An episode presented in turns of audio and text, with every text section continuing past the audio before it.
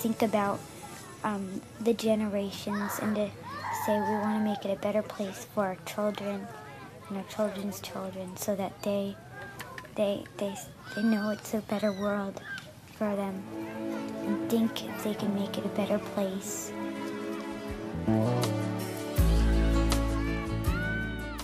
Olá, bem-vindos ao 13º episódio do podcast Sonhar e Realizar está ao alcance de todos.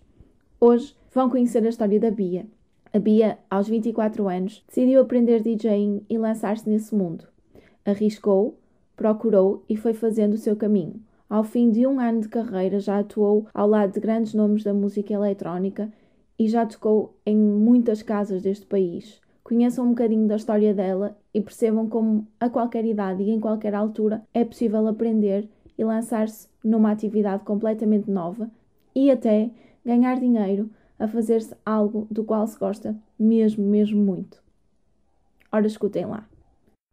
Olá, Bia. Obrigada por teres aceito participar neste podcast. Será um gosto ouvir a tua história. Ora bem, conta-nos um bocadinho sobre ti. O que é que fazias antes de apostar nesta área e como surgiu o interesse pelo DJing? Obrigada eu pela oportunidade. Um, eu comecei numa área que não tem nada a ver com DJ. Na altura, quando entrei para a universidade, não tinha ainda bem noção daquilo que queria seguir, então optei por um curso que tivesse um bocadinho daquilo que eu mais gosto, que é a parte da construção da marca, eh, das empresas, das relações entre empresas, das línguas, da comunicação e tirei relações empresariais. De seguida tentei especializar-me um bocadinho, depois de já ter mais ideia daquilo que gostava e segui direção comercial e marketing. Posteriormente a isto, comecei a trabalhar como e-commerce manager numa, plataforma, numa empresa que é uma plataforma online de roupa e foi este meu começo no mundo laboral. Uh, no entanto, o interesse por ser DJ começou bastante antes, porque enquanto estava um, a estudar, trabalhei como barman em bares e discotecas ao fim de semana. E foi nessa altura uh, que um rapaz que agenciava DJs me abordou ele viu que eu tinha à vontade com a música no bar e que gostava da música, estava sempre a falar sobre isso, sobre festivais, sobre música eletrónica.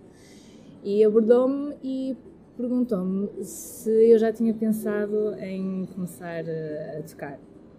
E a verdade é que eu já tinha pensado nisso, porque tenho um primo um, que tem uma, uma loja de formação de DJs, de venda de equipamento de DJs e eu desde pequena, com 13, 14 anos, costumava ir para lá e costumava assistir às aulas, um, ouvir música eletrónica, uh, ir para as salas uh, com os CDJs e as mesas de mistura e portanto sempre tive contacto com a música e sempre foi alguma coisa, uma coisa que eu, que eu gostei muito. E então, depois de decidires apostar nessa área, o que é que fizeste? Por onde começaste? Se tiveste aulas até com o teu primo ou se apostaste em aprender sozinha, o que é que fizeste? Há um ano atrás, foi quando eu terminei os meus estudos, eu decidi que seria aí o momento ideal para começar a, a pôr em prática este mundo, esta carreira de DJ. Vá. E então disse: é agora ou nunca, porque permitia-me tentar conciliar com um trabalho durante a semana para o qual eu tinha estudado, não é? Então pedi a um amigo meu que me ensinasse, que me desse aulas de DJ. Já tinha algumas bases, porque há uns tempos já, já tinha tentado, entretanto tinha desistido, mas que me foram úteis e, um, e foi assim que eu aprendi. Demoraste muito tempo a aprender a, a, passar música ou foi algo que foi rápido e que te sentiste com confiança para depois te lançares logo para ir para uma, uma casa de diversão noturna passar música?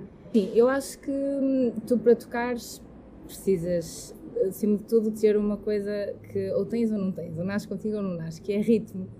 E eu, modéstia à parte, acho que tenho ritmo e, portanto, acho que me facilitou no processo de aprender a tocar. Um, também já dancei quando era pequena, balé, hip hop, e portanto as batidas uh, é uma coisa que já estava entranhada. Também cons já consumia muita música eletrónica e acho que isso facilitou a aprendizagem. Depois é como a matemática, com prática, com muitos exercícios, um, tudo se consegue. Tens a dedicar algum tempo e ter paciência e persistência, algo que eu, que eu antes não tinha tido inicialmente quando tinha começado a aprender e depois posteriormente já tive e, e, acho que consegui chegar lá. E para arranjar as primeiras datas, como é que foi esse processo? Foi difícil? O que é que tiveste que fazer? Para conseguir as primeiras datas, eh, eu tentei que as pessoas do meio, eh, primeiramente, soubessem que eu existia, é? da minha existência e do meu projeto e que conhecessem algum, o meu trabalho. E nesse sentido, as redes sociais são uma ótima ajuda. Eu tive a sorte de ser dessa geração, o que me ajudou muito, sem dúvida. E, e, tentei que elas vissem algum potencial em mim, um, oferecendo algo, um, um, produto de qualidade uh, para que me dessem uma primeira oportunidade e, e depois tentar agarrá-la com unhas e dentes. E foi assim que eu comecei. Depois as coisas acabaram por se começar a, a desenrolar. E então, em termos de redes sociais, o que é que tu consideras essencial? Imagina, em termos de frequência de, de publicações ou de conteúdo, o que é que tu achas essencial nesta área para cativar os potenciais uh, empregadores ou pessoas que te possam contratar? Como é que tu alimentas a tua página para ter visibilidade? Bem, eu não sou nenhuma expert, não é? Até porque estou muito no início.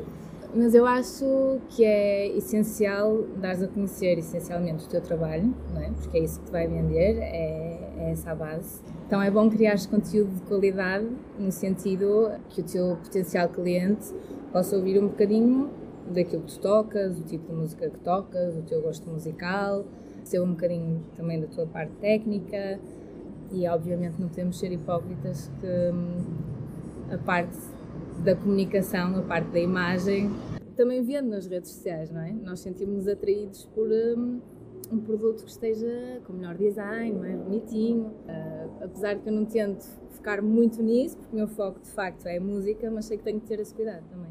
E até agora, já passou um ano, quais foram os maiores desafios que, que tiveste nesta área? E quais são as pessoas que tu consideras que mais te apoiaram e qual a importância dessas pessoas neste processo? Eu acho que o principal desafio a nível uh, pessoal, como em todas as áreas, é saber o que fazer com os nãos, porque no início uh, eles surgem. Não podemos dizer o contrário e dizer que é tudo um mar de rosas, corre tudo lindamente. Eles surgem eu acho que a principal dificuldade é procurar fazer é procurar o que fazer com esses nãos. Eles vão surgir porque estás no início, é normal, as pessoas não te conhecem, não conhecem o teu produto, existe alguma competitividade, não é? Há muitas pessoas à procura desse sonho, vá, desse objetivo, vão-te julgar por isto ou por aquilo, e eu acho que hum, tens de procurar com que eles sejam mais impulsionadores do que te desanimem. Obviamente que não acordas todos os dias positiva, não é? Há dias em que acordas negativa. Mas eu acho que deves sempre procurar com que eles uh, te façam batalhar pelo teu objetivo e não te deitar abaixo. Obviamente que falar é fácil, mas, mas eu acho que o principal desafio é esse. Agora, se falar relativamente ao mercado da música eletrónica, eu acho que o maior desafio é o facto de ser um mercado pequeno, onde existem poucas pessoas que consumam este género musical. Um, e hoje em dia a maior parte dos clubes e discotecas tem clientes que gostam essencialmente de música mais comercial, é? que diminui o seu mercado de atuação. Relativamente às pessoas que me perguntaste, eu acho que hum, todos aqueles que me são mais próximos me apoiaram eu acho que isso é muito importante porque no início tu tens de contar muito com os teus amigos, porque não existe um budget, não existe conhecimento da área, da parte técnica, então tudo aquilo que tu possas extrair do teu núcleo é muito bom. E eu, nesse sentido, tive sorte em ter amigos que me ajudaram e agradeço-lhes muito por isso. E qual foi a sensação quando passaste música pela primeira vez numa discoteca? Eu, a primeira vez que passei música numa discoteca, quando cheguei ao carro, né? depois de estar sozinha, um, depois de todo o barulho das luzes e da cabine e da adrenalina, eu percebi que era exatamente isto que queria fazer, porque estar na cabine, a adrenalina de estar na cabine, aquela responsabilidade, uh, preenche-me. Eu acho que enquanto DJ tens a possibilidade de poderes contar uma história através do teu set, da tua seleção musical, consegues construir um início, um meio e um fim. E eu gosto exatamente de extrair isso das pessoas, de extrair eh, vários sentimentos através da música. Um, há momentos em que consegues que elas estejam mais felizes, a vibrar, a saltar, braço no ar. outros momentos em que lhes consegues proporcionar música em, em que as deixes, ou tentas proporcionar, não é? Música que as deixe mais nostálgicas, uh, que lhes dê vontade de fechar os olhos, sentir a música, a vibração. E o facto de teres esta oportunidade, não é? Um, que é uma oportunidade de peso, não é? Porque estás ali a, a coordenar ou a tentar coordenar as pessoas, quase como se fossem marionetas, no bom sentido. Uh, é uma grande responsabilidade, mas também é, é muito desafiante. E é essa a parte que eu, que eu gosto. Então, e qual é a sensação de, ao fim de tão pouco tempo, já andares por vários clubes de Portugal e passares música ao lado de grandes nomes da música eletrónica mundial, como é o caso do Butch, do Luigi Madonna e do Hot Since 82? É assim, eu acho que ainda tem um grande, grande, grande, grande, grande, grande caminho para percorrer. Mas sim, obviamente tenho tido a sorte de ter algumas pessoas que veem algum potencial em mim e que me dão a oportunidade de tocar com grandes DJs. E um, o facto de ter estas oportunidades é quase como que um, um reconhecimento de que estás a fazer alguma coisa bem, não é? Porque no início surgem tantas dúvidas, tantas inseguranças, tantos medos, que estas oportunidades são quase como que uma avaliação positiva do teu trabalho, não é? Isso dá-me um bocadinho mais de tal combustível que é necessário para continuarmos um, a lutar diariamente pelo objetivo. E agora que falaste em combustível diário, o que é que, como é que tu alimentas este percurso? O que, é que, o que é que fazes para aperfeiçoar ou para melhorar? Quanto tempo dedicas, por exemplo, por semana a esta, a esta área do DJing?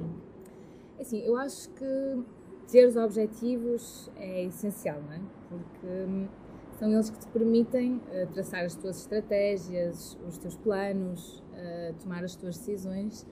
A partir do momento que tens um objetivo, todas as tuas decisões eu procuro que sejam em prol desse objetivo, que, que beneficiem esse objetivo. Uh, é óbvio que uns dias eu acordo com mais vontade de fazer coisas do que noutros, não é? E então eu procuro fazer quase que uma busca interior que hum, onde procuro ingredientes um, que me façam avançar mais um bocadinho, quer seja tentar pensar no meu objetivo, lá está, quer seja inspirar-me outras pessoas. Relativamente ao tempo que eu passo, é, varia sempre um bocadinho, mas nesta fase inicial eu tento passar o máximo de tempo um, a aperfeiçoar a parte técnica, a tentar uh, com que a minha um, seleção musical uh, seja o mais vasta possível e o mais rica possível. Não consigo quantificar as horas diárias, mas quanto mais melhor, claro. E se calhar uma pergunta, não sei, se calhar difícil, se calhar não, onde é que pretendes chegar nesta área? Qual é o teu objetivo maior em termos de DJing? O meu objetivo é tentar ser reconhecida como alguém uh, muito bom naquilo que faz, uh, quer seja como DJ, quer seja como produtora, e esse é o meu primeiro objetivo a nível nacional. Uh, depois, obviamente, se possível, gostaria que também acontecesse a nível internacional, que é um caminho muito, muito difícil e pouco provável, mas gostaria de contrariar essa pequena hipótese e de um dia vir a acontecer e até agora que aprendizagens é que retiras deste percurso? Eu acho que assim a maior aprendizagem é perceber que hum, chegando agora à fase adulta, não é? já cheguei uns anos atrás, que quando queres um, realmente uma coisa é possível com muito, muito trabalho e dedicação, é preciso ser muito persistente muito paciente, algo que eu às vezes não sou, tenho muita pressa em que as coisas aconteçam rápido, uh, mas acho que é fundamental um, ter essas bases e acho que são muito importantes uh, para que tudo aconteça e eu acho que foi aquilo que mais aprendi, sem dúvida. Então acabaste por responder à minha penúltima pergunta, que era que qualidades achas essenciais para alcançar sucesso nesta área ou na vida pegar naquilo que tu, que tu disseste, persistência, paciência, dedicação, queres acrescentar mais alguma? Sim, eu acho que, hum, e é aquilo que rege a minha vida, é hum, tomar sempre as tuas decisões com base naquilo que tu és e naquilo em que acreditas, nos teus valores, porque eu acho que se assim for, até pode correr mal, mas tu nunca te vais arrepender, porque te mantiveste sempre fiel a ti própria e àquilo em que acreditas. E um, também acho que é muito importante sermos nós, nós próprios, porque um, as pessoas e o público em geral não são estúpidas uh, e elas sabem o que é que é verdadeiro e aquilo que está ensaiado. E uh, eu acho que para tu teres sucesso a longo prazo é essencial que sejas verdadeiro contigo próprio, acima de tudo, mas também com as pessoas que te ouvem, neste caso, não é? Um, agora, para ser um bom DJ, eu realmente não tenho muita experiência, mas eu posso falar daquilo considero os ingredientes chaves para seres um bom DJ. Eu acho que é fundamental ter ritmo, como eu disse há bocado, não é? ou tens ou não tens. Depois, um, acho que é hum, preciso teres um bom gosto musical também, teres carisma, teres presença na cabine, seres diferente, arriscares, um, teres um bom conhecimento técnico, mas é isso, isso é algo que se aprende, seres perspicaz no sentido de saberes ler a pista, seres humilde e tentares uh, fazer todos os dias alguma coisa uh, que te leve a estares um bocadinho mais próximo do teu objetivo final. Só para terminar, que palavras eh, ou que palavra é que usarias para te descrever como DJ? Algo que te caracterize como DJ ou que tu queiras passar como DJ para as pessoas. Eu, vou pegar antes na segunda parte da pergunta. Acho que aquilo que eu quero fazer uh, enquanto DJ é fazer com que as pessoas se sintam totalmente à vontade para se expressarem da forma que quiserem, dentro dos parâmetros da sociedade, como é lógico, um, da forma que quiserem ao ouvirem a minha música.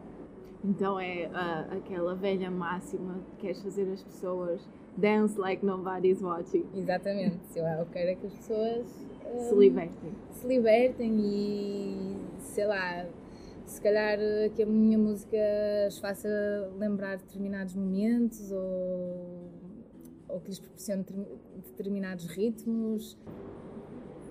Obrigada, Bia. Foi mesmo um gosto ouvir-te e espero, ou melhor, espero não, vou encontrar-te numa pista de dança para, para dançar ao som da tua música. Muito obrigada. Ok, obrigada eu. Obrigada por estarem desse lado. Espero que tenham gostado de conhecer a Bia e que, tal como eu, vão encontrá-la numa pista de dança. Até ao próximo episódio.